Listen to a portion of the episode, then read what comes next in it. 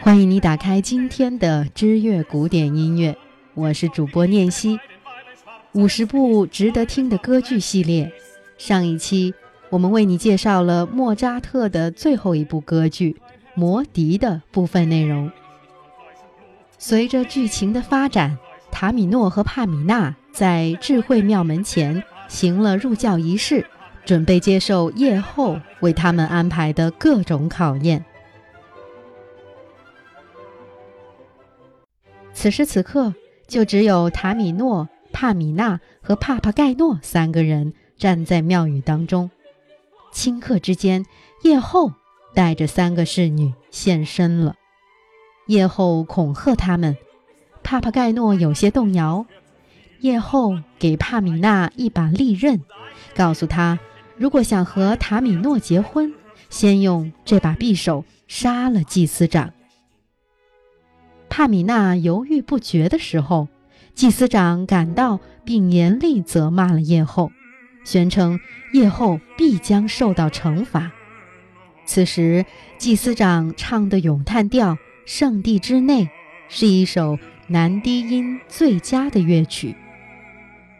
塔米诺和帕帕盖诺所接受的第一个考验就是沉默，不许说一句话。接着。夜后的三位神女侍卫出场了，开始引诱塔米诺和帕帕盖诺，但是他们都坚守诺言。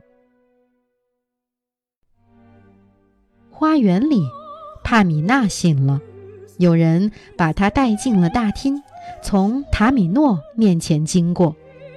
塔米诺谨守誓言，缄口不语，帕米娜却以为他变了心。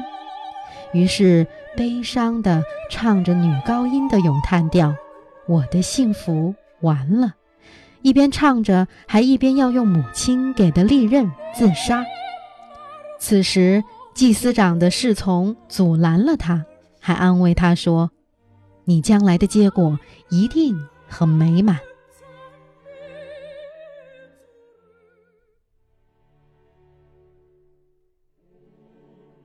王子和帕帕盖诺被放逐到荒原去接受第二项考验。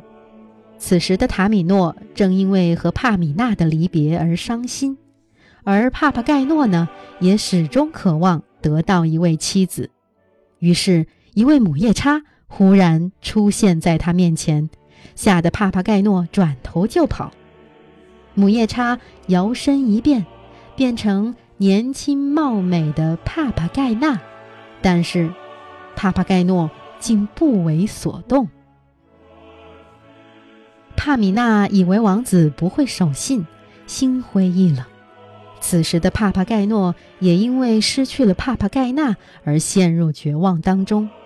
但他发现，只要一摇铃，众人便能唤起希望。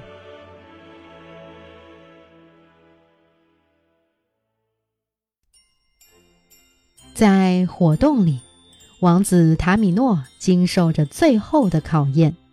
他闯过了大瀑布，也越过了熊熊地火，通过了这冰与火的考验，他就能见到帕米娜了。这时，王子已不必沉默不言，可以谈情说爱了。一对情侣经历了太多磨难，终于。结合到了一起。此时，魔笛再次奏响，将最后的危险吹散。帕米娜唱起了那首难度颇高的咏叹调，一切困难都已克服。众人回到了艾西斯庙中，尽管夜后横加干涉，但有情人终成眷属。大祭司在圣地给他们祝福。帕帕盖诺也得到了美满的姻缘。那个在大厅里和他谈话的老妇人，也是因为被恶魔禁锢，才成了又老又丑的模样。而帕帕盖诺的勇敢打退了恶魔，老妇人便是美丽的帕帕盖娜。而且帕帕盖诺发现他俩的着装非常相似。都是用羽毛织成的，两个人也喜结连理。全剧在一阵轻快的音乐中结束了。《魔笛》可以说是歌唱剧当中最后的一部集大成之作。从音乐方面看，莫扎特用本剧创造出了真正的综合性古典歌剧。在这部歌剧中，莫扎特呈现了18世纪巴洛克时期的均衡对立理念。王子塔米诺代表着善良、真理的一方，而捕鸟人帕帕盖诺盲目追求物质享受。祭司长萨拉斯特罗也以其高贵的情操来感化夜后的报复。莫扎特成功地将自己的歌剧理念寄于童话般的故事当中。可以说，《魔笛》就是莫扎特对歌剧的理解。剧中，王子塔米诺是抒情男高音，他的两首咏叹调旋律极其优美，很好的刻画出这个人的细腻内心。而帕米娜是个外柔内刚的女子，莫扎特为她写的所有唱段都令人印象深刻。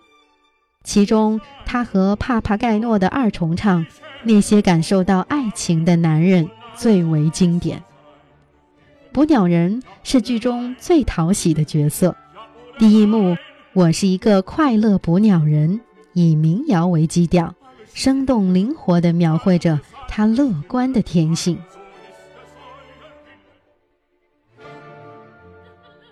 夜后咏叹调。是按标准的意大利正歌剧风格写的。他在第一幕的咏叹调分为三部分，由抒情唱到了花腔，而第二幕中的仇恨的火焰是一首极为华丽的花腔咏叹调，这是花腔女高音咏叹调史上无出其右的名曲。作为这部歌剧中的灵魂人物。夜后这个角色的好坏，直接影响着魔笛的成败。莫扎特以最难的华彩乐段来刻画它，超越人生的华彩乐剧本身，也赋予了他狂暴的内心。魔笛的创作动机和共济会有关，莫扎特本人和大部分剧院成员都是这个组织的一部分。一七九零年，莫扎特的保护人奥地利皇帝约瑟夫二世逝世，继任的玛利亚女王开始镇压共济会。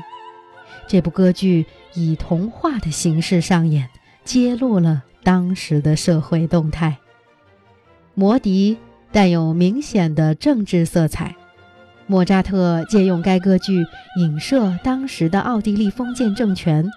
反映了以黑暗为象征的封建势力必将灭亡，而以光明为象征的启蒙思想必定会胜利。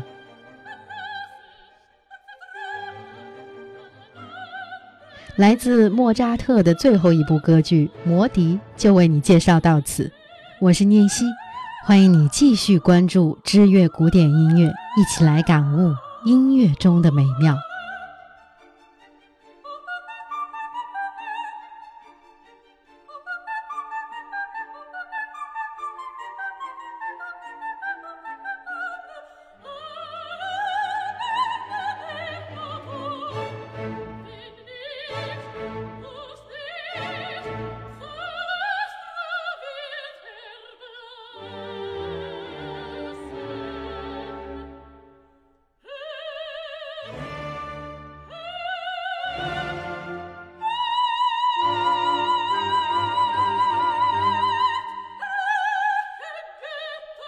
うん。